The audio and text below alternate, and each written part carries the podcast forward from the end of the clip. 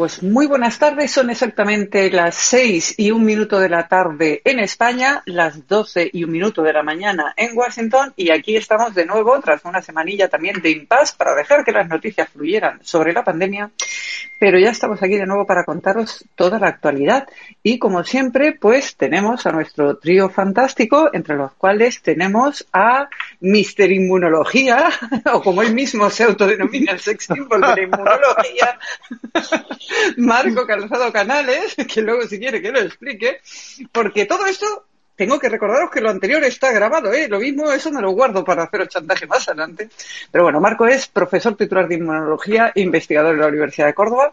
También tenemos con nosotros por orden de llegada a Manolo Terrón, eh, también eh, personal sanitario, enfermero eh, en, Córdoba capital y que tiene que soportar eh, la insolencia de Marco habitualmente. Y se libra de esa insolencia al otro lado del Atlántico nuestro médico Nick Guzmán, doctor en medicina interna, investigador y profesor en la Universidad de George Washington. Yo soy Sonia Blanco, periodista, y la que intenta que no se nos desmandren de, demasiado estos científicos locos que se creen que las vacunas les han vuelto más guapos.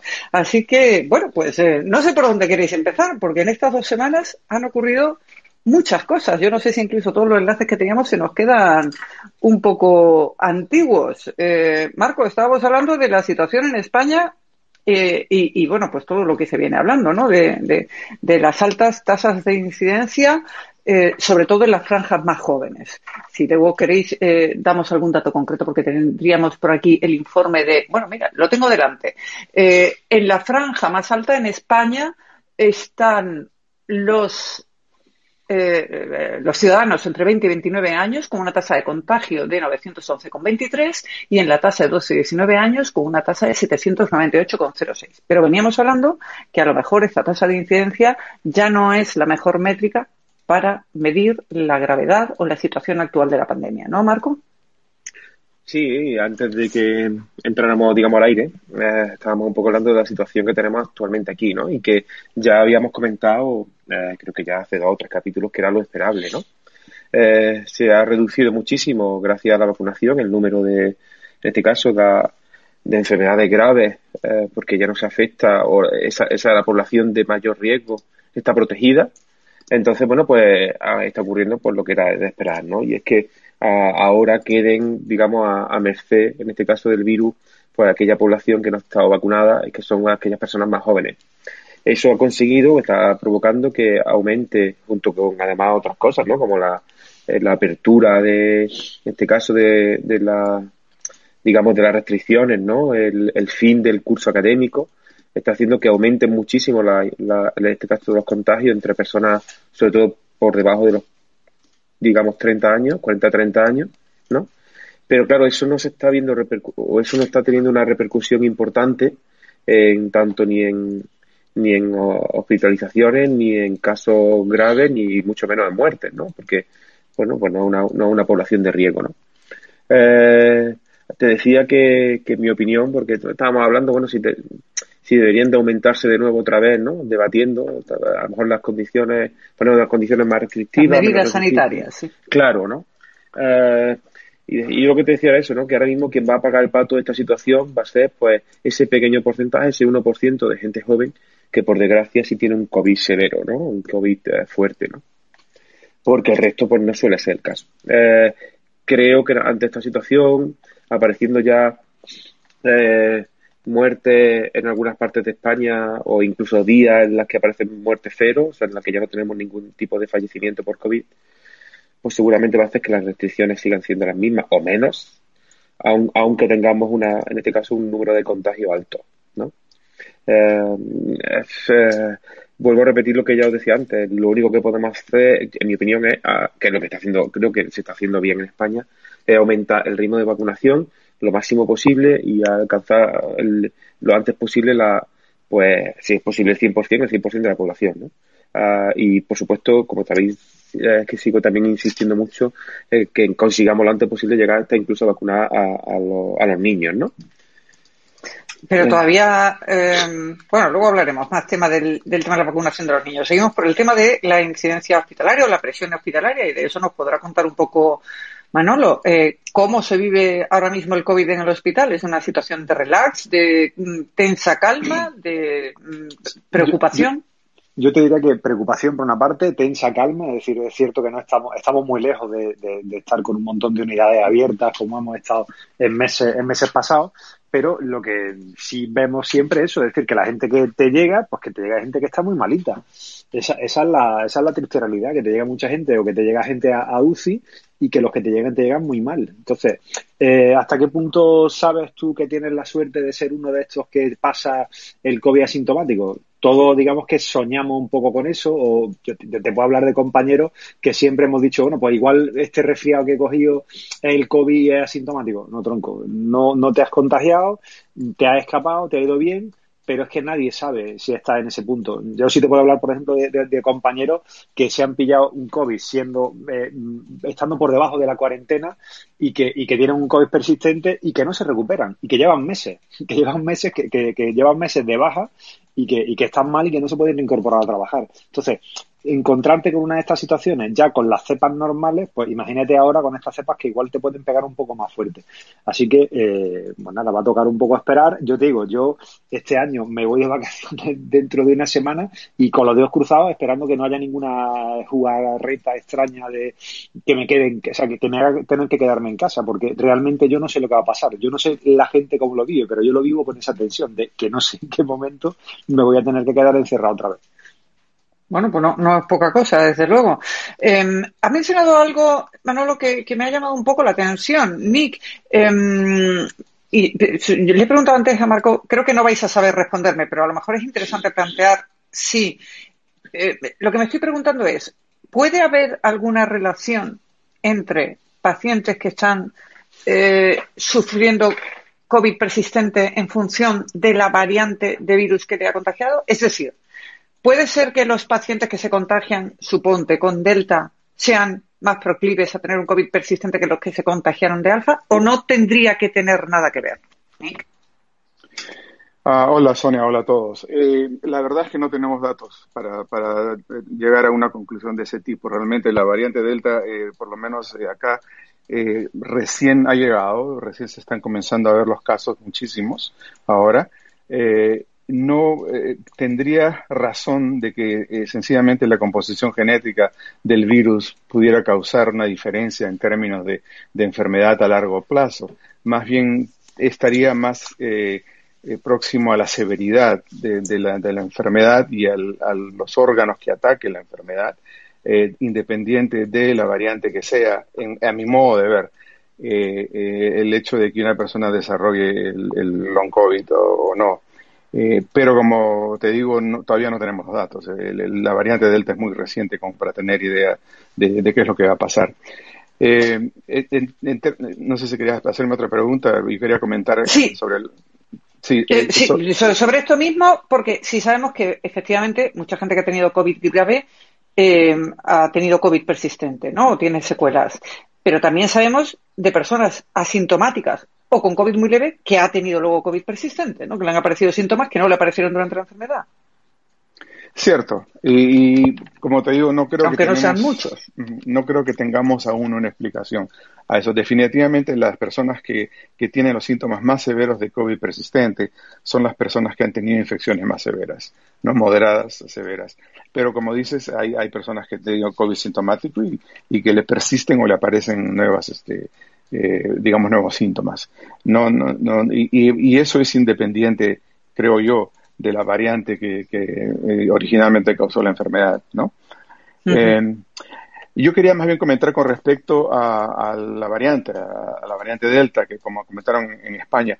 en Estados Unidos, obviamente, si consideramos desde el punto de vista de dimensiones, estamos hablando de, toda Europa o más, probablemente más, ¿no? acá tenemos realmente dos países, ¿no? Tenemos eh, un país que está vacunado ya al 60-70%, eh, en donde la incidencia de la infección es muy baja, en donde ya se está retomando, digamos, las actividades normales, eh, protegiéndose con máscaras siempre en lugares cerrados y tratando de mantener precauciones, pero ya se siente ya una, una sensación diferente ya de, de, alivio de ver la luz al final del túnel, ¿no?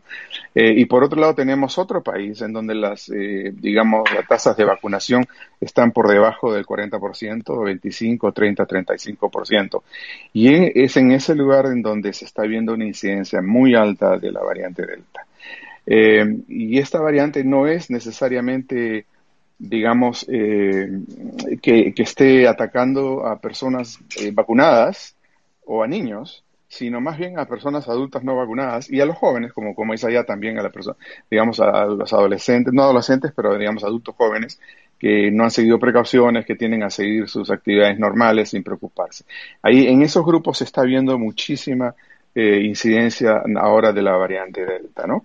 Eh, definitivamente el problema con eso, y lo hemos conversado anteriormente, es número, y, como mencionó creo que, no sé si fue Marco o Manolo, eh, a pesar de la alta tasa de infectividad y de infección, las hospitalizaciones y muertes en realidad no están aumentando al mismo paso, ah, indicando en cierta manera que, que el virus, eh, si bien es muy, tiene una transmisibilidad muchísimo más alta que, que la variante alfa y que las otras variantes, eh, definitivamente no pareciera causar una enfermedad tan severa pero obviamente la exposición a personas mayores, a personas con, problemas de inmunosupresión, es una cosa muy preocupante, sobre todo si no están eh, vacunadas, ¿no?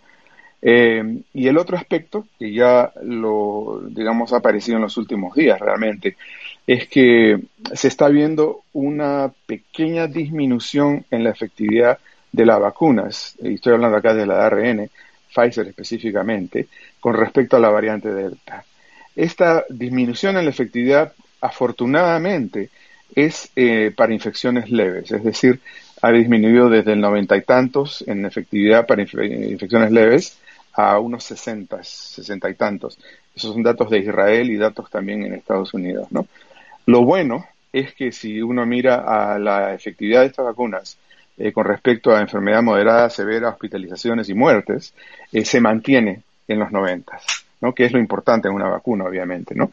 Pero ya eh, ayer, antes de ayer, eh, Pfizer eh, ha propuesto a la FDA y al CDC que se utilice una, un refuerzo, un booster, después de seis meses, porque se ha visto que disminuye un poco la actividad de los anticuerpos neutralizantes después de ese periodo ocasionado por la vacuna. Los anticuerpos neutralizantes comienzan a disminuir ya a partir de los seis meses y de, dado la presencia de estas variantes eh, y la ligera disminución en la efectividad en enfermedades leves, eh, contra enfermedades leves, eh, que sería bueno tener un refuerzo después de seis a ocho meses. La FDA y la CDC, por lo que he leído hoy día, todavía están un poco reticentes, no, no están convencidas de que sea necesario. Pero ya lo estamos comenzando a ver. Ya, ya se había mencionado hace un mes o dos, pero pero ahora ya hay una, una digamos, este, eh, propuesta concreta de, de, Pfizer. Eso mismo tema lo estábamos hablando uh, también eh, en off antes de entrar. Y en este caso yo coincido, eh, en este caso, en que yo creo que sinceramente ahora mismo no hay datos que, como para que tengamos que estar pensando en ponernos una, una dosis de, de recuerdo. Uh, creo que los datos tanto lo que, de lo que disponemos en, en cómo, dar, cómo responde el sistema inmune, tanto a Pfizer como Moderna como a AstraZeneca. Eh, eh, no, no, yo creo que no, sin, o sea, no hay datos suficientes como para, como para adelantarnos ya en, esos, en seis meses a una tercera dosis de, recuerdo.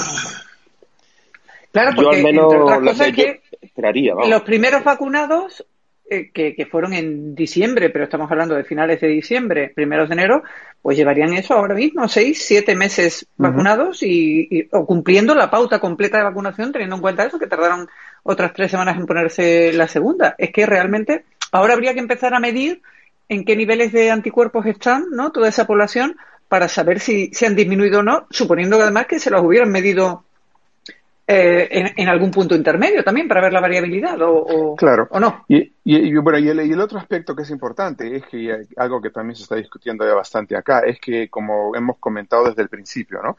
El, el mejor laboratorio para crear eh, nuevas variantes de, de, COVID no es no está en Wuhan, en China. Está en cualquier ciudad en donde no hayan personas vacunadas y la incidencia y prevalencia de la infección sea alta. ¿no? Si tenemos mucha infección, tenemos entonces mucha oportunidad de que el virus aproveche esos huéspedes para eh, digamos, este, o, eh, ese, digamos, claro, eh, esas personas para, para manipular su genética y salir con alguna variante nueva, ¿no? ¿Y a qué llamamos una tasa de incidencia alta, Nick? Porque depende, depende de la semana, depende de la semana, del día, del programa que vea. Claro, porque te quiero decir, aquí se supone que el riesgo extremo es 250 y ya está toda España por encima de eso hace un montón. No sé más o menos en qué tasa de incidencia podéis andar en global en, en, Estados Unidos. Bueno, acá 15 por 100.000 es considerado el punto de, alto riesgo, ¿no? 15. Eh, 15. Por 100.000. Aquí 250. No, acá 15, bueno, 250 ya es, ya es extremado, pero te digo que se considera ese ya el punto de alto riesgo. Tendría que, tendría que revisar la, la incidencia exacta en esos estados, porque son unos pocos estados en el sur, ¿no? Que dicho sea de paso tienen características también desde el punto de vista de inclinación política y cosas así, pero esos estados son los que tienen 30, 35, 40% de vacunación y en este momento no tengo en, la cabeza la, la incidencia exacta, pero se está disparando el virus, ¿no? ¿Os acordáis de cuando estábamos hablando de que 500 era una cosa asumible y que no hacía falta cerrar los bares ni cosas de estas? Que, no hace tanto tiempo, ¿eh? O sea, que quiero decir, que yo lo tengo fresco en la, en la memoria. Entonces, eh, hay que ver un poquito, es decir, cuando ahora, por ejemplo, ya hemos hablado unas veces de que todos sabemos que en, algún momento habrá que empezar una segunda vuelta, pero está claro que todo esto está muy verde, es decir, eh, Nick, a Nick o a Marco les encantaría tener una bola de cristal y decir, oye, a partir de octubre hay que empezar a vacunar otra vez porque ya eh, he tenido una visión. Es decir, esto no funciona así, esto, esto funciona de manera que tú ves cómo se desarrollan las cosas y tienes que ir un poco a remolque, es decir, no puedes anticiparte, decir, y tampoco vale de nada anticiparte, es decir, la solución no está ahora en, vamos a poner 20 dosis de vacuna a ver si con eso solucionamos el problema, es que no sabes la cosa por dónde va a ir. Entonces, tienes que estar un poco expectante y esperar a eso, a que, a que se recojan datos, a que se acumulen datos y a que, a que digan, oye, mira, pues la gente que se, que se empezó a vacunar a principios de año ahora está volviendo a reinfectarse y entonces igual esto nos hace pensar que habría que empezar a, poner una dosis de refuerzo o a ver si vamos a, ver si, si ponemos la dosis de refuerzo de una pauta distinta de las que estaban de, la, de las que se le ha puesto, ¿no? Es decir, como ahora, por ejemplo, se está viendo que, que se pueden mezclar vacunas, pero es decir, que no se puede hacer esto a tonta y a loca, eh, que esto se hace en base a que haya datos, a que haya estudios. Bueno, más lo que cosas dices. Estás, insinuando ligeramente que nuestro gobierno podría hacer algo a tontas y a locas. No, no, no, no insinúo. Pero te digo, es decir, que cada, vez que le pregunta algo así o le, o le propone algo a, a, Marco o a Nick, ellos te dicen, no hay datos suficientes, no hay estudios, tal. Es decir, con la prudencia y demás de, de, oye, es que esto está muy verde, esto está en pañales. Entonces, eh, yo, por ejemplo, mira, si queréis que recuperemos, aunque sea así de una forma rápida, eh, un artículo que tenemos en guion hace una semana, era el artículo de 18 razones para no vacunarse. Y yo, yo, te lo voy a, yo te lo voy a resumir así muy rápido. Oye, yo toda cautela me parece, me parece poca ahora mismo, es decir, está claro que me, parece poca. Pero eh, no sé si os acordáis de, de, esta analogía que yo hacía con la huida de la onda, de la, de la horda zombie, es decir, oye, que está claro que a todos nos gustaría huir en un coche fantástico y tal, ¿no? Pero si lo que viene para que yo me monte para empezar a, ponerme en marcha es un autobús que está un poco sucio, que huele mal, que tiene una rueda que parece que no va bien, pero ya se está moviendo y ya me está alejando del peligro, pues yo voy a montarme. Si después se puede cambiar de vehículo, los cambiamos de vehículo, pero de momento empieza a moverme. Entonces, yo toda esta cautela inicial y voy a ver, que, yo qué sé, eh, veo también mucho esto de, bueno, yo no, yo no desaconsejo que se vacune la gente, pero yo voy a esperar a que se vacunen otros y luego ya si eso, o sea, eh, esto me parece de una desfachatez muy grande, ¿no? O, yo creo que tú esto lo puedes pensar en tu fuero interno, pero públicamente hay ciertas cosas que no puedes decir. Entonces yo te digo, 18 eh, razones, como si me das 50 razones, yo te daría más todavía para que te vacunase. Eh, y, creo que fue un poco lo que, lo que hicimos nosotros en, su momento cuando hablamos de, esto. Claro, por lo que estáis comentando. Sí, adelante, Nick. No, no, para darte una respuesta a lo que me habías preguntado antes, por ejemplo, el estado de Arkansas, que es este, que tiene solo 30% de vacunación y un millón de habitantes, la incidencia diaria está alrededor de los 800 casos. Uh, altita. El TITE con poca vacunación. Ahí, ahí es donde yo iba, porque lo que yo iba a recordar es uno de los aspectos que tú has comentado que es muy importante y que yo intento evangelizar aquí, pero nadie me hace caso, lógicamente, mm, eh, porque soy periodista, no hay que hacerme ningún caso. Pero eh, mi preocupación ahora mismo es, con esta tasa de incidencia, eh, lo que estamos dando es juego a que efectivamente surjan nuevas vacunas, que es lo que vosotros siempre me, me nuevas vacunas, perdón, nuevas variantes y que alguna de ellas se podría escapar de, las vacunas actuales. Y esa es la preocupación. Y a mí, además, hay una cosa que me preocupa, y esto, esto es una sensación, esto no es un dato científico. Pero por lo que estamos viendo en otros países, como por ejemplo en Estados Unidos, y eh, también eh, me parece que en Australia estaba teniendo problemas en ese sentido, no sé hasta dónde ha llegado Israel, pero me parece que en el, en el 65, 70, 72% de la población vacunada se alcanza ahí un pico y que ahí ya empiezan a aparecer los reticentes, los que no se quieren vacunar, como bien contaba Manolo, los que no tienen intención de vacunarse. Y ahí vamos a tener un problema después de ese verano, cuando mm, mm, lleguemos al otoño y eh, nos mm, eh, adentremos otra vez pues en etapa escolar, con los colegios, universidades y demás, porque ya hay mucha gente que ha dicho que es que no se quiere vacunar. Entonces, ¿cómo lo vamos a hacer? No se están haciendo test de antígeno, no se están haciendo suficientes PCR, ni siquiera sé si se están secuenciando adecuadamente todos esos nuevos contagios que está viendo ahora para hacer ese seguimiento de las nuevas variantes. Ahora, a ver si me contáis algo también de la variante Lambda. Mm, ¿Qué opciones hay cuando llegue el otoño y empiece la gente a ir a colegio y se mezclen vacunados con no vacunados? Pero ya no te digo, ya no te digo porque no haya vacunas, que ese es otro aspecto. Aquí ya han dicho que julio y agosto va a haber parón de llegada de vacunas. O sea, que mm. están los que no se quieren vacunar y los que no van a tener ocasión de vacunarse. A mí, señores, como dice Manolo, estoy muy preocupada. Claro, un par de declaraciones, Sonia. la, cifra que te mencioné, que la actualiza 932 casos en ese ah. mes, es, este, en realidad es, un promedio de siete días, o sea, dividido, entre siete. Ah, bueno, suele ser más alta a siete días que, a 14, ¿no? Así es, sí, sí. Eh, pero Vamos, sigue siendo alta. Sigue siendo alta, exactamente. Lo que quería comentar también es el, el, asunto este de la inmunidad de masa, inmunidad de rebaño. Eh, eh, obviamente eh, estábamos calculando 60-70% basada en la transmisibilidad del virus original, pero cuando el virus tiene mayor infectividad y mayor transmisibilidad, la, digamos lo que se necesita para alcanzar inmunidad de rebaño es mayor. Y acá se está calculando que ya estamos con la delta, se va a necesitar por encima tal vez de los 80. Madre mía. De todas maneras, el, el eh, o sea, no se, no se toman decisiones solo en, función del porcentaje, o sea, de la incidencia, que eso es lo que os que transmití antes, o sea, que no, no solo, o sea, no, no, se van a tomar decisiones solo en función de que tengamos 500 o tengamos 800 o 100. O sea, que se, se, se, se toman en cuenta o se deben de tomar en cuenta otros indicadores que, ¿no? que son eh, pues no sé, ingresos en, en, cuestiones estadísticas, sí, Marco, pero aquí lo que hablamos es, si mantenemos una incidencia alta, puede haber nuevas variantes y a lo mejor no se están secuenciando suficientemente para hacer ese seguimiento. No ya porque pueda haber una presión hospitalaria mayor, sino por, esa, por lo que comentaba Nick, de que estamos dando ocasión a que el virus encuentre escapatoria. Sí, pero yo creo que eh, es cierto, pero creo que esto es, lo que digo. Yo, al menos en este aspecto, soy más positivo. Yo creo que esto va a ser una cosa pasajera. Pasajera en el sentido en, que en, el momento en que completemos la, la, pauta en, la gran mayoría de la población de vacunación, entonces todo desaparecerá. Pero es que no, no, no, ha dado tiempo.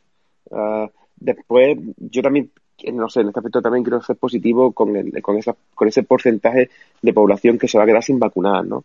No creo que, sea comparable esta situación a otras que hemos tenido, a, digamos, a cualquier otra anterior, ¿vale? Y si bien en, otras vacunas eh, en las que nos podíamos hacer una idea, no sé, y podíamos basarnos como son, no sé, de la gripe estacional o algún otro tipo de vacuna, en, esta el porcentaje yo, de, digamos, de personas que van a abstenerse va a ser muchísimo menor. O sea, yo creo que vamos a, vamos a conseguir un porcentaje de vacunados muy alto creo. En Francia, ah, eh, yo, eh, eh, yo, os digo que esto no es nada científico porque esto es mucha gente de mi alrededor ya diciéndome, pues es que mis niños ya tienen compañeros que los padres le han dicho que no. Y ese era uno de los artículos que, que traíamos también para esta semana, si queréis ahora lo vamos a comentar. En Francia están teniendo problemas con eso. La pregunta es muy sencilla, Marco. Si mm, cuando llegue septiembre-octubre y tú tengas que llevar a tus niños a clase, a ti te dicen que hay profesores que no se han querido vacunar o compañeros de clase de tus niños que no se han querido vacunar, ¿tú qué haces? Yo, yo vacunar a mi hijo y llevarlo. Aunque los otros no estén vacunados, ¿no te preocupa? Claro, el, no, en principio, o sea, me preocupa, pero en principio ahora mismo la, sobre eso prima que mi hijo se vacune lo antes posible. Entonces, bueno, mientras que mi hijo esté vacunado, si, eh, me preocupan, digamos, los, los, los que no quieren, ¿no? Pero en principio, con que mi hijo esté vacunado, yo no tengo... los que, los que no, los que me preocupan, eh, me, preocupan los que no se quieren vacunar en función de cómo puedan infectar los demás, ¿verdad? Por los demás a mí no me preocupan. Quiero decir, ¿qué riesgo supone que en un centro universitario en un hospital, que en Francia se está hablando de médicos que no se quieren vacunar ¿eh? y demás, pues eh, empiezan a ver, pues eso, personas que han decidido no vacunarse y que mm, van a estar, pues con eso mismo también que comentaba Nick, con personas que están inmunodeprimidas o que son personas de alto riesgo eh, y que esto pues va a pasar pues en todas esas situaciones, ¿no? Centros de trabajo, no tenemos por qué hablar solo de los Sí, pero la situación actual, la, situación actual, insisto, que esto puede cambiar, la tortilla puede cambiar radicalmente con que aparezca una cepa diferente, ¿no? Pero la situación actual, eh, mientras que estemos, aquellas personas que estén vacunadas no tienen que preocuparse. Entonces, bueno, pues sí, habrá, habrá personas que no quieran Vacunadas y, sanas, ¿no? Y que no tengan ningún tipo de factor de riesgo. Y sanas, claro, claro. Entonces, bueno, esas personas en principio no tienen por qué preocuparse. No existen uh, casos, son muy, muy, muy, muy, muy esporádicos los casos de personas vacunadas, por no decir que casi ninguno, vacunadas que sufren enfermedad grave, grave o muerte. Entonces, bueno, en principio, uh, y ahora ya quien decida no vacunarse, bueno, pues, no sé, yo tengo la esperanza de que van a ser poco, poco, poco porcentaje de la población los que van a decidir que no. Muchos de ellos serán incluso personas que ya hayan pasado el COVID y que deciden no vacunarse. Yo es que te veo muy optimista, ¿eh, Marcos? Se ve que estás hoy tú muy happy flower, me parece a mí. No, no, yo que, es que creo sinceramente que la situación no es, eh, no es la que teníamos hace seis meses. Eh, Hombre, creo que Creo que gracias, y, yo voy a tirar, en este caso voy a tirar para mi terreno, creo que gracias a la ciencia, la situación actual en, en muchos países, no en todos, ¿eh? Eh, al menos en el nuestro, ha, cambiado como desde la noche a la mañana. Podemos tener muchísima más tranquilidad. Y creo que lo que queda, lo que nos queda es simplemente cumplir con las pautas de vacunación. Intentar cubrir lo antes posible ese porcentaje de gente que no, que no, que no se está vacunando. Porque, insisto, que toda la incidencia que tenemos actualmente se debe, viene solo de personas que no están vacunadas, no, no, no vienen de, de, personas que estén... Bueno, hay algunos vacunados, es anecdótico, pero también hay algún vacunado, y sobre todo con una sola dosis. Yo solo me he encontrado gente que, que, no se ha querido vacunar y que estaba dentro de una unidad de, de COVID. Y, y, y, la, y, la, cara, la carita torera con la que te miran y con la que tú tienes que, bueno, por suerte no te ven mucho la cara, pero tú intentas como que no se te note, es decir, porque es que, quiero decir, tienes que respetar. ¿Te refieres a pacientes? A pacientes. Y te digo, yo te digo, lo respeto, pero yo por dentro diciendo, me cago en la hostia puta, ¿sabes qué necesidad tenía de esto por, por miedo a la vacuna, ¿no? O sea, pues, a esto había que pasarle la factura de sustancia en el hospital. Hay un aspecto también. Adelante, no, no, no, decía que hay un aspecto también muy importante que, que estamos, este, que no estamos eh, discutiendo y ese es el aspecto del efecto en los niños, ¿no?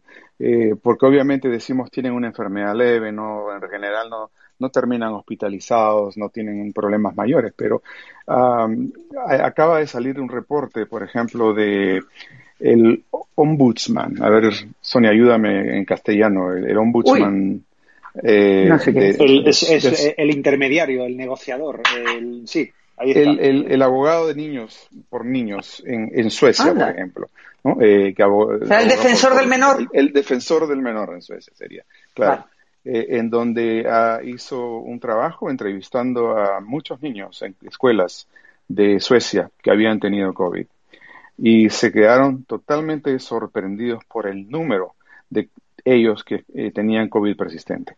Síntomas que no les permitían terminar el día, que terminaban el día muy cansados, mareados, algunos se quejaban que el olor ya no, lo, no, tenían el olor, eh, en fin, eh, realmente afectándolos de una manera bastante asustadora eh, el, el, digamos, el desarrollo y el desempeño de estos niños en la escuela. ¿no? Entonces nos estamos olvidando ese aspecto, porque no hay, no hay estudios sistemáticos sobre eso, ¿no? O sea, decimos no hay hospitalizados, no hay muertes, está todo bien, pero no, acá tenemos un ejemplo bien claro de Suecia, Efectivamente. en donde, ¿no? Tal cual. que, es importantísimo Yo llevo insistiendo, lo, Nick, y lo he dicho aquí ya no sé cuántas veces, y llevo insistiendo en efectivamente en la necesidad de vacunar lo antes posible a los niños, a, la población infantil. Es fundamental vacunarlo lo antes posible. Entiendo que, que, obviamente primantes por básicamente porque no, no, no, no, tienen esa población de riesgo, no son esa población de riesgo, ¿no?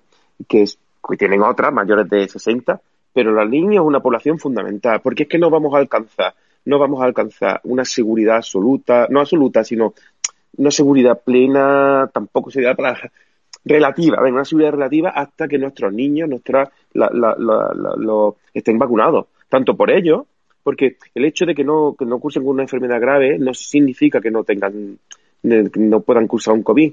Más, más aún son un buen eh, vehículo de transmisión que también se nos está olvidando, ¿vale? Entonces, cuanto antes mm. los vacunemos, pero es que además, y Nick ha dado con la tecla, están siendo uno de los grandes olvidados dentro de todos los estudios, uh, tanto en vacunas como en niños. No, no olvidados, están siendo eh, atrasados, ¿no? Están siendo los últimos en ser, básicamente porque, claro, como no cursan con, con un COVID grave, pero debemos de darnos toda la prisa posible. Yo estoy, vamos, contando de hecho los meses. Eh, eh, Marco, el, mi hijo mayor, cumple los 12 ahora en, agosto y estoy deseando que cumpla los 12 para por lo menos eh, que, Marco, el mayor, entre lo antes posible dentro de las posibilidades de ser vacunado.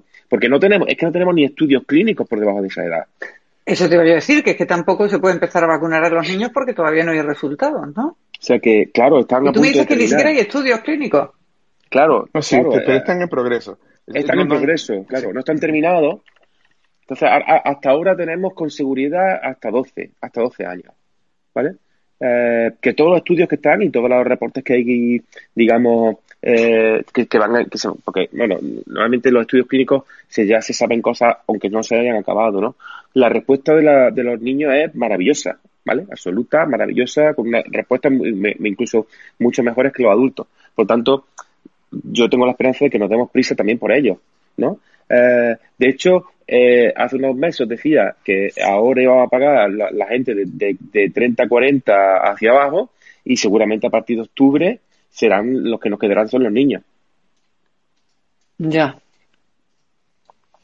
Así que, a ver si. Eh, por lo tanto, vacunación en la idea que aquí es cuanto más mejor. Y cuanto más. Vacunas para los niños ya. Efectivamente, ya a todo el mundo. Y a los niños Una campaña. Sí, sí, Pues mira, hablando de niños y vacunas, eh, Nick nos habló de una noticia muy interesante de un problema que estaba sucediendo en, en Nueva York y, la verdad es que me hubiera gustado que tuviéramos un abogado aquí porque eh, aunque a mí me parece muy bien lo que están haciendo eh, los chicos, me parece que eso implica unos problemas legales enormes y es el hecho de que, bueno, pues hay muchos menores que están yendo a vacunarse en Estados Unidos eh, sin decírselo a sus padres, ocultándoselo a sus padres porque sus padres no quieren que se vacunen y se les está vacunando.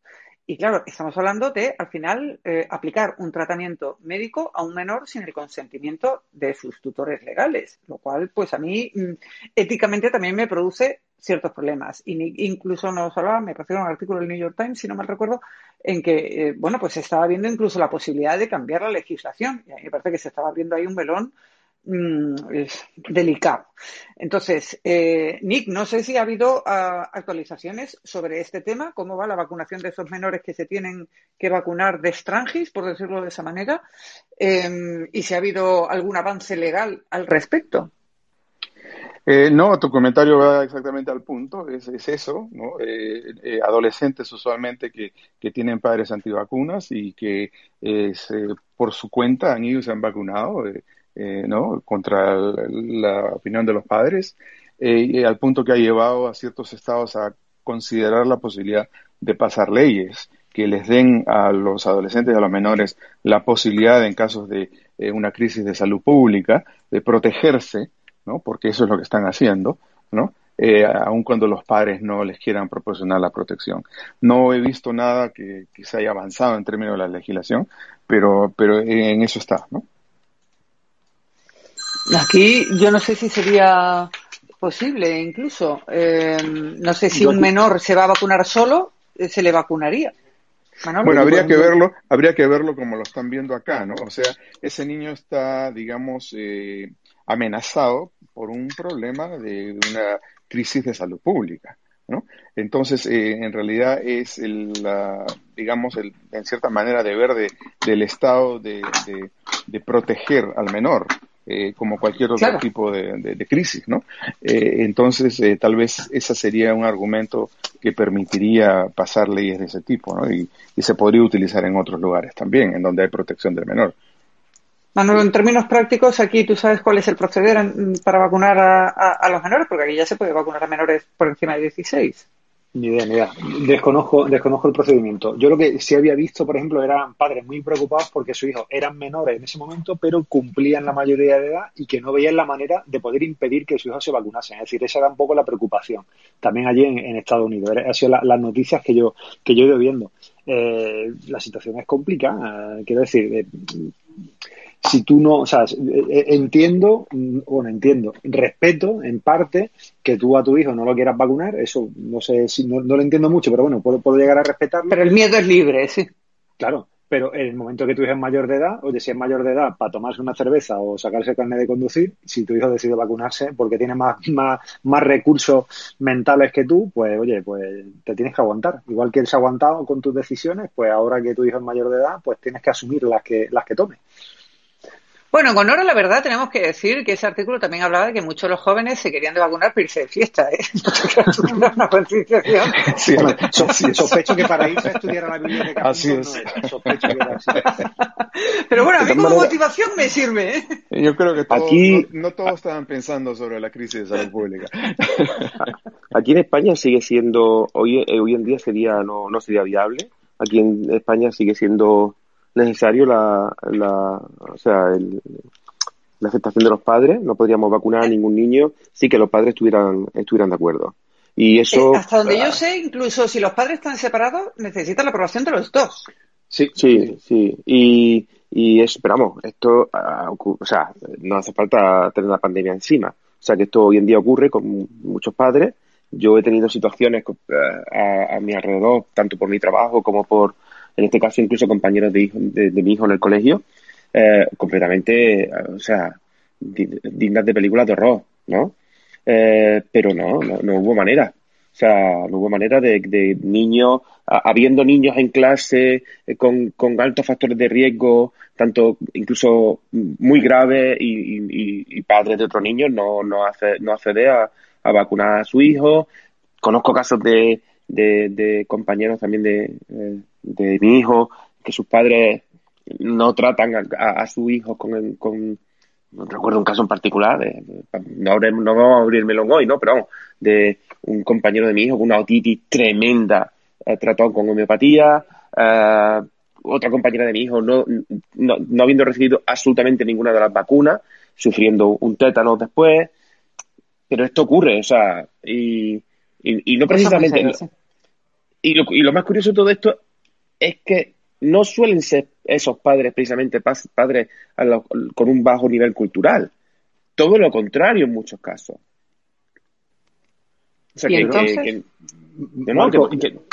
de, la misma forma que yo recuerdo todas las semanas que yo en la cafetería de, de, me sigo sentando solo en una mesa y sigo viendo que el resto de compañeros médicos, enfermeros, celadores que van allí a tomar su café lo siguen haciendo, eh, yo en la unidad en la que estaba trabajando antes, que hay una población de pacientes neutropénicos terrible, si tú estás resfriado no vas a trabajar.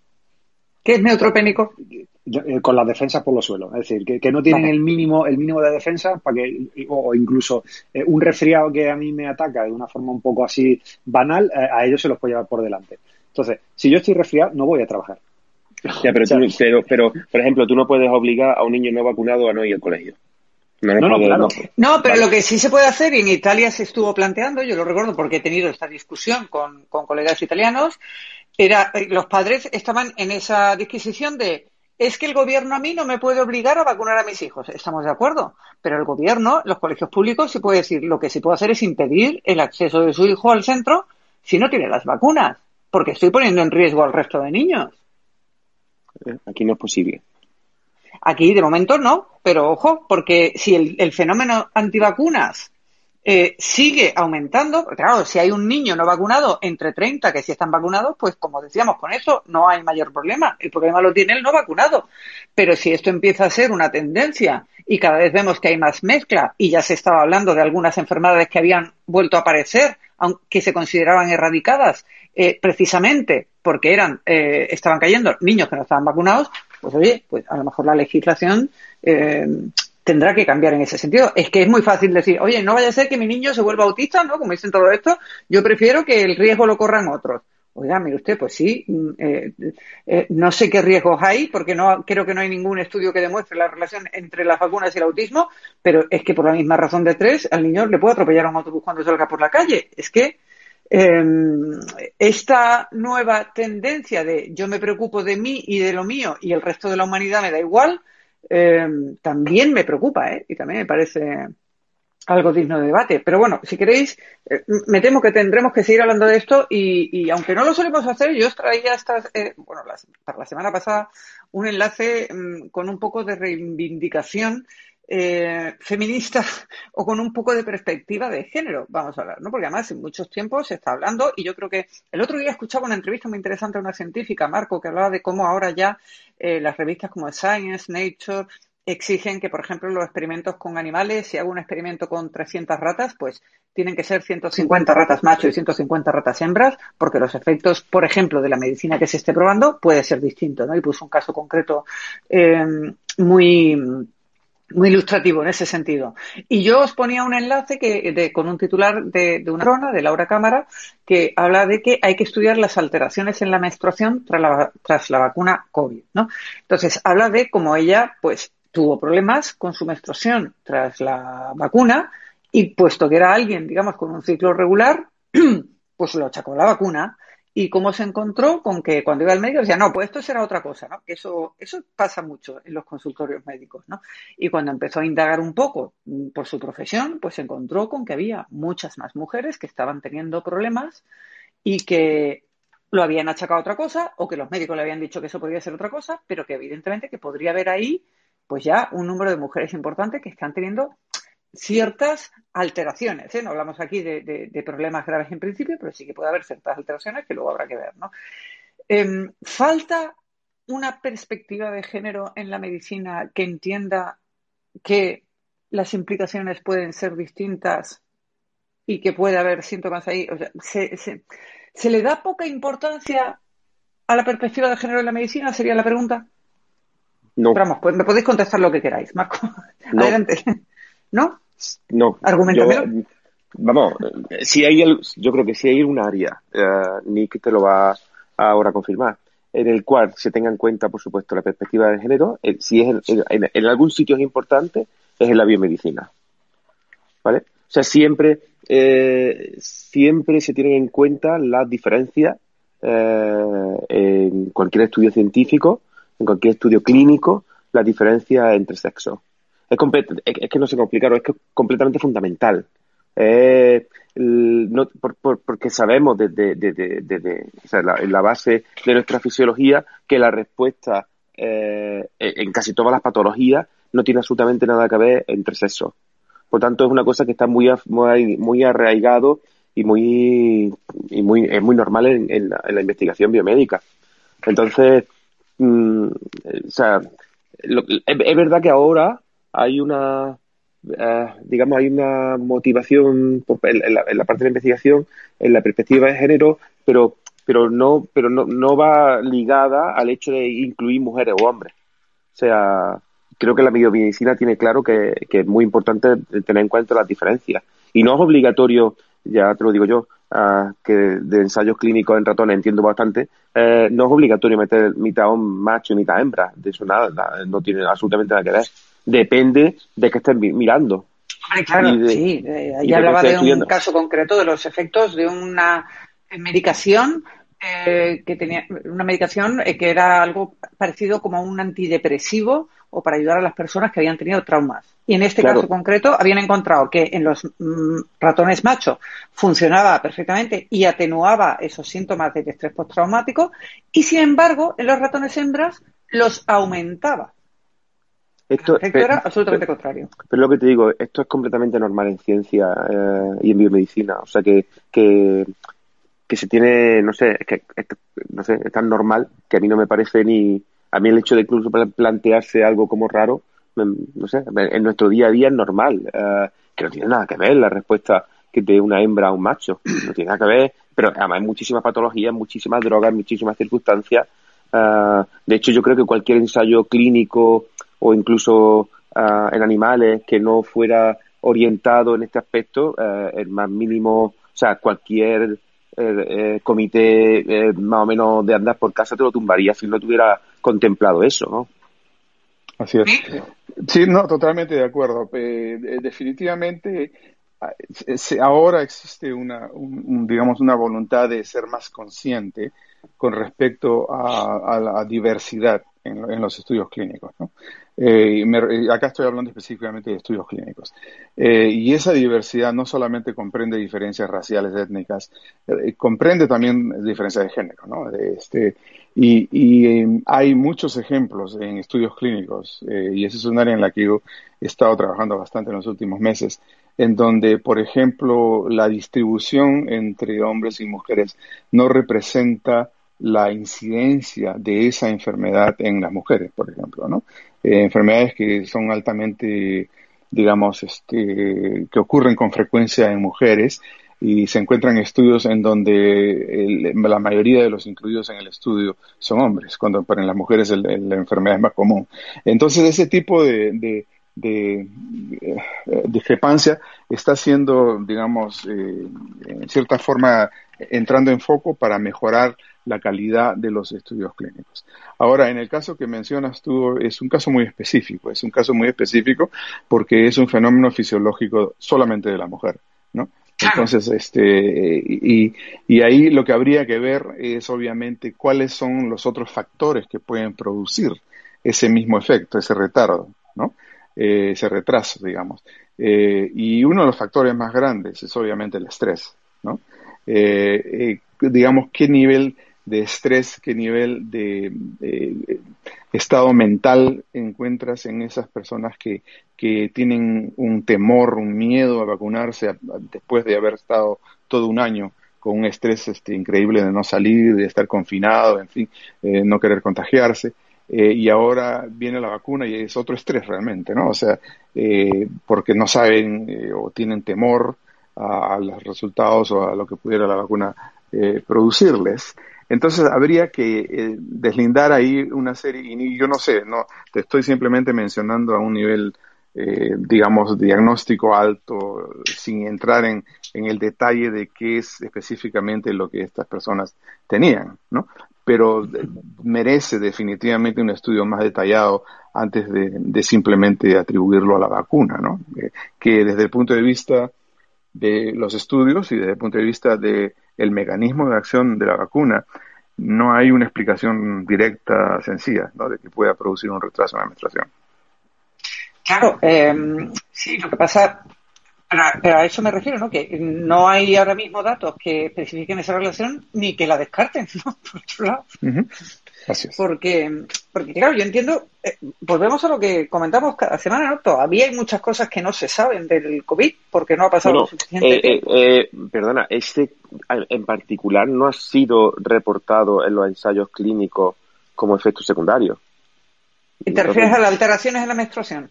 Sí, exacto, cierto. Pero, Marco, ¿os acordáis, por ejemplo, cuando al principio se, se hablaba de la... Perdón.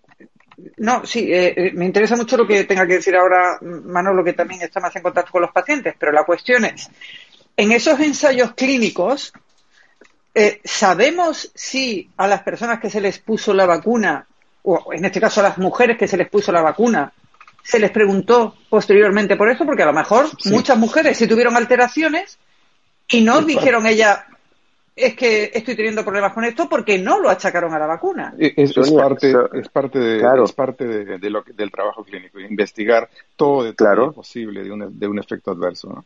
Y, segura, y seguramente, Sonia, lo compararían con el grupo control, que no que, que fue vacunado, en este caso no vacunado, sino que fue el con el placebo y no aparecería como un dato, en este caso, como un dato significativo, uh, como en este caso se causa, la causa fuera la vacuna.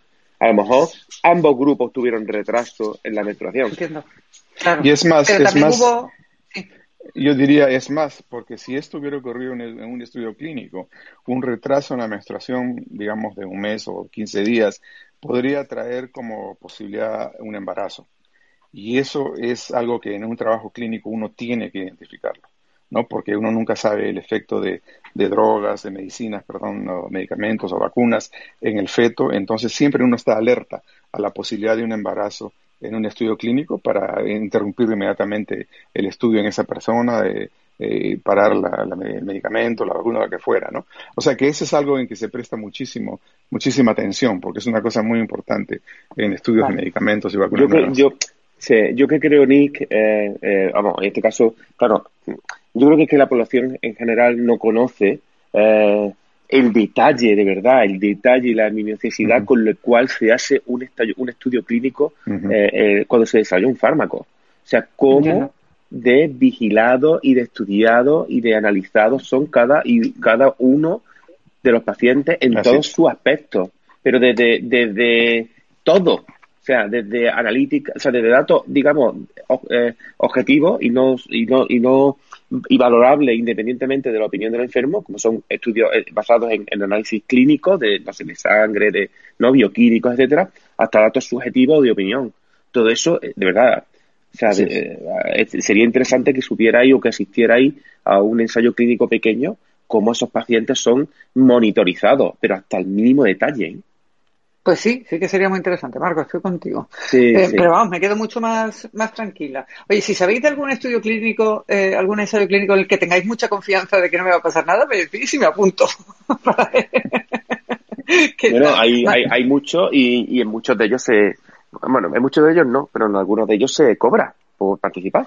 No, no, si yo por la, por la experiencia, como, como dicen los que van al Gran Hermano, yo por la experiencia, voy. Ah. pues si es, por la, si es por la experiencia, yo sí quiero, no vives en, en, la misma ciudad, pero aquí te podría te podría meter como grupo control en, en, más de uno seguro. Si no, se lo dice a tu amigo Pepe, que está más cerquita mía. Y... Ah, vale, vale, eso diré. ¿Eh?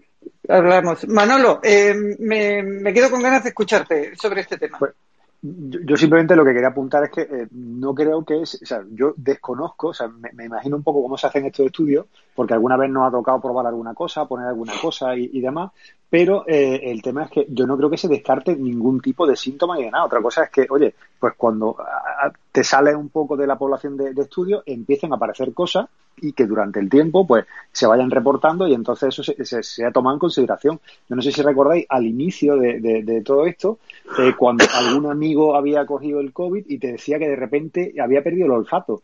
Y había gente que no lo comentaba, había gente que después decía, hostia, pues es verdad, yo me después de este resfriado gordo he perdido el olfato por completo. Quiero decir, que con el tiempo se ha visto que, oye, que esto sí puede formar parte del grupo de síntomas y que sí puede formar parte de, los elementos que utilizas como para diagnosticar o para descartar que sea esta, eh, esta enfermedad o, no lo sea.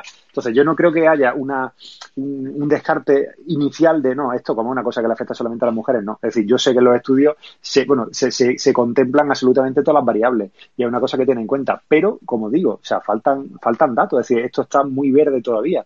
Y si tú, pues, dices, oye, pues resulta que si pillo un resfriado en el que además de fiebre, tos y demás, tengo una pérdida de olfato importante, pues a lo mejor cuando aparezco por la puerta de urgencia me ponen delante del bigote algo para que huela y si a mí no, si yo no pongo mala cara, pues ya, quiero decir, no, no es que me vayan, o sea, eso no, quita que te hagan una PCR, pero que en un momento dado es un elemento sencillo, simple, con el que te puede ayudar para, eh, oye, pues voy juntando un montón de pistas que apuntan en esta dirección, pues seguramente sea algo de, este estilo, ¿no? Entonces yo, eh, era, era ese simplemente el apunte que, quería hacer. Eso, ¿Y en tu es práctica? así, eso es así, Manolo, de hecho, lo o sea que los, ensayos clínicos, estoy hablando yo, aquí el experto de esto es Nick, pero bueno, los ensayos clínicos digamos que nunca se paran. Eh, eh, existen cuatro niveles completamente establecidos de ensayos clínicos, nivel 1, 2, 3 y 4. Cuando se alcanza el nivel 3 es cuando un fármaco se comercializa, pero existe un, ensayo clínico o un, un nivel que, sea el nivel 4, ¿no? Y es que los fármacos se siguen monitorizando, o sea, y, se siguen monitorizando sus efectos ¿no? Y muchos fármacos han sido retirados después de pasar lo que se denomina un fase 4. O sea, han sido retirados porque después, digamos, tiempo más tarde, a lo mejor incluso cuatro o cinco años más tarde, nos hemos dado cuenta de cosas que no vimos en el primer año. O sea que tenemos que confiar en, el, en este caso en, la, en el seguimiento clínico y en los ensayos clínicos, porque de verdad son muy, como decía, son muy rigurosos y son muy, muy eh, estudian de verdad hasta el mínimo detalle. ¿eh? Así es, y, ahí acá es lo que se llama farmacovigilancia, ¿no? Y acá definitivamente hay un, hay un lugar especial eh, para la farmacovigilancia de las vacunas que se han aplicado en los Estados Unidos, en donde se reportan todos los efectos adversos que ocurrieron después de la vacunación, ¿no? Y, y obviamente en ese sistema eh, hay, hay ciertos, eh, hay, hay, una serie de, efectos adversos, pero, pero son los que uno siempre relaciona con vacunas, ¿no? Eh, no hay lo que mencionabas de problemas de menstruación o de, de ese, relacionados a ese tipo, ¿no? Claro, claro, porque si que si a uno le sale una erupción o algo así mm, en el brazo, pues la relación es más fácil, ¿no? Bueno, eh, ya casi estamos cumpliendo la, la hora. Eh, y bueno, no sé si hay alguna cosa así más curiosa que queréis comentar. Yo sé que Marco tenía algún otro artículo sobre, nuevamente, sobre el origen del virus. No sé si nos lo quiere comentar así un poco por encima, a ver si hemos descubierto ya algo nuevo. Sí, bueno, eh, creo que hablamos de, hecho también, el, el, último, creo que la última vez de lo mismo. Durante estas dos semanas han sacado un trabajo de nuevo, no un trabajo, porque ahora eh, con, y además con las prisas tenemos mucho lo que hemos llamado los preprint, ¿no? Aquellos trabajos que son, uh -huh. son puestos a disposición pública, pero todavía no han sido revisados por pares, ¿no? Eh, acaba de salir uno muy reciente en el que han hecho un estudio bastante exhaustivo y filogenético, pues de nuevo del origen del virus, ¿no? Eh, de, de, aquel, de, esas primeras cepas, ¿no? En el cual, bueno, pues de nuevo parece descartarse, en este caso, eh, incluso la posible, que sabéis que lo hemos barajado, ¿no? La posible, el posible escape, ¿no? De, un laboratorio, ¿no? Eh, se han descubierto diferentes vías, diferentes, perdona, cepas eh, originarias dentro de las primeras, lo cual parece descartar esa, esa posible, digamos, eh, eh, cepa común y que, el origen fuera un, un en este caso, el, un, el laboratorio particular, ¿no? Eh, parece que ya llevaban tiempo, lo que, hemos hablado ya otras veces, ¿no? Parece que ya llevaba uh, tiempo, meses anterior, alguna cepa andando por China, que se ha dividido en varias, pero no tiene pinta de ser una, una después de este estudio parece ser que no, eso no tiene pinta de ser un escape de, de un laboratorio. Pero sí, seguramente se seguirán analizando y se seguirán estudiando, porque como ya hemos comentado, es muy importante eh, intentar eh, dar con los pacientes cero, ¿no? Pues sí, eh, nada, nada se sabe del famoso paciente cero, ¿no? Todavía en esto. Nada, todavía seguimos sin, sin tener claro, no, eh, daremos con lo, nunca, o sea, no sé si daremos con ese paciente cero, nos acercaremos bastante y tú verás cómo nos sorprenderemos de cuándo fue. O sea, nos sorprenderemos, digo, del año. Que será bastante antes, ¿no? Me, sí, será, entiendo... sí, sí, será pues bastante después no va a ser, después no va a ser. No, no, no será, será, será, será, bastante antes, nos sorprenderemos. Todo, o sea, ahora mismo tenemos como ese diciembre, ¿no? De diciembre de 2019 como origen y nos, nos sorprenderemos cuando poco a poco iremos descubriendo seguro eh, que, que, ha sido muchísimo antes en el tiempo. Bueno, pues a ver qué tal. Nick, Manolo, ¿alguna noticia más antes de irnos? Y, y ya eh, insto también a Fran y Arturo si quieren compartir algo con nosotros. No, yo, eh, yo estoy eh, muy bien. Eh, realmente, un par de comentarios, me parece que este sistema de, del Green Room funciona bastante bien. Me ha gustado bastante, es muy interesante y da muchas opciones. Eh, veo que en la figura de Marco hay un diamante con número dos. Marco tiene dos diamantes. Manolo tiene dos y yo tengo solo uno. ¿Por qué es eso? ¿Es por eso que no me llega el envío de cerveza de Málaga o cómo se lo Ahí tiene usted su segundo diamante. Faltaría más. Lo que no sé para qué nos sirven y si y luego los podremos cambiar por una lavadora o a lo mejor por una dosis extra de Pfizer. Claramente unos, unos pendientes, Nick. Claramente son unos pendientes. Ojalá. Saludos, Sonia y todo. Han entrado la polémica de la aplicación, las gemas, que ya Nick se quiere hacer rico con las gemas y son de las más polémicas aquí en, en Green Room. ¿eh? Así, ¿Y, ¿Y, esto para qué sirve, Frank? Esto Frank nos va a ilustrar un poco de para qué sirve. Pues tampoco está tan claro porque esto está basado en la gamificación en principio para que en principio son las más personas las que te dan a ti las gemas, solo lo pueden hacer los de iOS, los de Android todavía no y las han cambiado. Al principio se podía dar cada cinco minutos, se podían dar gemas. Si te gustaba la sala, lo que se estaba hablando en ella, por ejemplo aquí en, el podcast de, 4, de Ciencia 4.0, pues se podía hacer como ese regalo reconocimiento a, a, lo que estás tú aportando aquí en la, en la aplicación de Social Audio. Pero lo que el intercambio que esas gemas acaben al final es lo que no, todavía no está claro, ¿no? Si, no, si no sean para temas de música, de conciertos, lo que sea, todavía no está claro, pero ha entrado hasta los timadores del, del social audio, como les llamo, hasta ver si esas gemas es el futuro para la gente de marketing, que dice, mira, no sé qué es Green Room, Green Room, pero yo quiero gemas, yo quiero gemas, yo quiero gemas, y entraron aquí por las gemas y salas que repartían gemas. Así que, eso digo, es, que, que no hay salas claro. que se dedican a eso, sí. Es Exactamente. cosa- E- Entonces, que no está claro, pero sobre todo es más para eso de lo que tú estás aportando en principio aquí en Green Room. Como una muestra de como cariño, todo- ¿no? Sí, pero como, pero después como todo se, se de- de- de- desvirtúa. Hay gente que ha generado un montón de gemas por quedarse dormido en Green Room y entonces pues al quedarse dormido horas con el móvil, pues recibía un montón de gemas, ¿no? Entonces pues tiene eso, tiene miles y miles de gemas y, y- y no ha sido por participar, sino porque hace dormido con el móvil o celular aquí. Así que bueno, lo- la curiosidad que tiene de los cifras tanto este tiempo, porque esto es como si fueran los likes, como si fueran, fueran los favoritos y estas cosas, ¿no? Entonces, Bueno, luego a si no lo cambian por bitcoins, tampoco estaría mal. Sí, Sí, bueno, después cambia, ¿no? Por las criptomonedas ahí y, a ver ese rico. Pero creo que con esto, con esto, Nick, no, no, te- no nos retiramos con lo de las gemas, me parece todavía. Ok, muy bien, Nick, muchas yo, gracias por la Nick, eh, yo lo único que sé, yo lo, yo lo único que sé es que Sonia tiene 76 gemas. Yo solo, Wow. yo lo dejo ahí. Ah, pero las lo dejo ahí caer. salero. Ok. Y yo, yo decía- Pero es porque bien, estuve un día bien. haciendo las pruebas, porque como aquí Claro, claro, la que que se sí, come sí, todos esos claro, marrones, claro. pues un día estuve en una sala que además lleva más de 24 horas. Y allí sí es verdad, por eso sé que hay salas que se dedican a darse gemas, porque está todo el mundo, venga, reparta de gemas, y empieza la gente a darte gemas. Entonces, bueno, para que sepáis, las gemas se dan pues dándole mm, dos veces a, a cualquiera de los perfiles, le das una gema y como dice Fran, sabemos que están, ¿ves? Alguien ya me ha dado, Manolo ya me ha dado una gema. acabo de- además, Eh, a ver, me eh, qué parece- bonito es. Me parece Me muy bien. me avisa- Esto que me diciendo avisarás. me parece muy bonito. Me avisarás cuántas necesito para canjearlas por la cerveza esa que no me llegó. Exacto, la cerveza de Málaga ahí. La San Miguel Magna. Creo que a Córdoba sí llegó alguna, ¿no, Manolo? Poquitas ya, porque no avisaron. No, si no, no, no, casualmente no. Solo este señor de la barba del que usted me habla, que yo me encontré esta mañana, no me ha dicho nada de cerveza. Uy. Están en mi trastero, Uy, están- muy en mi trastero están. La tengo- No me lo puedo de creer. Sí, sí, están en mi trastero, prometo. Te la está escondiendo. Y yo, Sonia, si me permites pues. una, un apunto rápido Sí. nada más, Sonia, de eso que yo, yo ya lo dije aquí en el podcast de Ciencia 4.0, que yo quería la misma vacuna que le pusieron a Nick por cómo se conserva, y también la que le, la que hayan puesto a Marcos, que Pero, coincide con la mía el para... pisco sa- Eso no es por la Sí, vacuna, sí. Frank. Eso es por el pisco sour. Sí, Ah, también. bueno, eso es otra cosa. y, y también, y también la vacuna que le hayan puesto a Marcos por esa belleza eterna que nos presumió aquí en la previa, así que, Sí, Por sí. lo menos, El y ese sex symbol salero. de la inmunología, correcto. exactamente.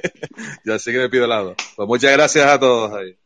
Gracias a vosotros. Eh, Marco y Manolo, ¿también nos parece bien Green Room como sitio? ¿Nos quedamos por aquí o nos volvemos al Spaces con, con sus Funciona, y demás? funci- funciona mejor, ¿eh? Mucho mejor, creo yo. Mucho mejor, mucho mejor. Parece Yo que sí, que más estable. Sí. Aparte, Marco parece mucho más alto y es más atractivo claramente aquí. que en Green Room. Bueno, pues queda eso, queda ver la grabación que se está haciendo como, como veis y que se me tiene que mandar al correo. Yo espero que todo haya ido bien, todo el mundo habla de la calidad de esta plataforma y puesto que somos un podcast así recogidito íntimo, eh, de audiencia en directo, eh, pues yo creo que sí, que lo podemos mantener por aquí. Frank, mm, siempre estás aquí con nosotros, muchísimas gracias y Arturo, encantados de conocerte, eh, será un placer. Normalmente estamos aquí los viernes a las seis de la tarde, si te quieres pasar, casi todos los viernes, pero, pero eso, ya has visto que lo anunciaremos y ya has visto que me sigues en Twitter. Y, y a vosotros también. Manolo, muy buenas tardes. Eh, me alegro que la siesta te haya ido bien y que pases un estupendo fin de semana. Han sido los 18 minutos de mi vida mejor aprovechados. Es que esas son las siestas buenas, las que no pasan de los 20 minutos. Marco, eh, reparte tu belleza por el calor de Córdoba para que la gente pueda admirarte durante el fin de semana, aunque haya gemas, mucho calor. gemas, Max. Gemas. Marco. Eh, no, este fin de semana, este fin de semana y viendo, y viendo la que va a caer fuera, me voy a conservar, me voy a criopreservar directamente en mi casa. Ah, me inyectaré un poco de formol para mantener mi, esta belleza y esta, ah, en mi cuerpo, pero vamos, no, este, este fin de semana toca criopreservarse. Es mi consejo. Hombre, pues yo, Yo te aconsejo eh, que mejor que el formol, como estábamos diciendo, el pisco sour va mucho mejor, ¿verdad? Nick? Mejor, Para ¿no? las olas de calor. Sí, uy, claro. Sin, sin duda. O una cervecita fresquita, que tampoco, tampoco, es que estamos de ola de calor aquí, Nick, así que nos espera un fin de semana duro de aire acondicionado y recogiditos en, en las casas. Espero que tú tengas mejor clima por allí, por Virginia. Sí, a cuidarse bien por allá. Acá estamos bien. Todavía no nos ha llegado esa ola de calor, pero igual el pico sour ayuda. Seguro, sin duda. Pues nada, chicos, nos vemos la semana que viene eh, sobre las 6 de la tarde, eh, hora española, 12 de la mañana, hora de Washington. Un abrazo a todos. Ahí estaremos. Gracias. Chao. Un abrazo. Saludos. Chao, chao. Chao, saludos.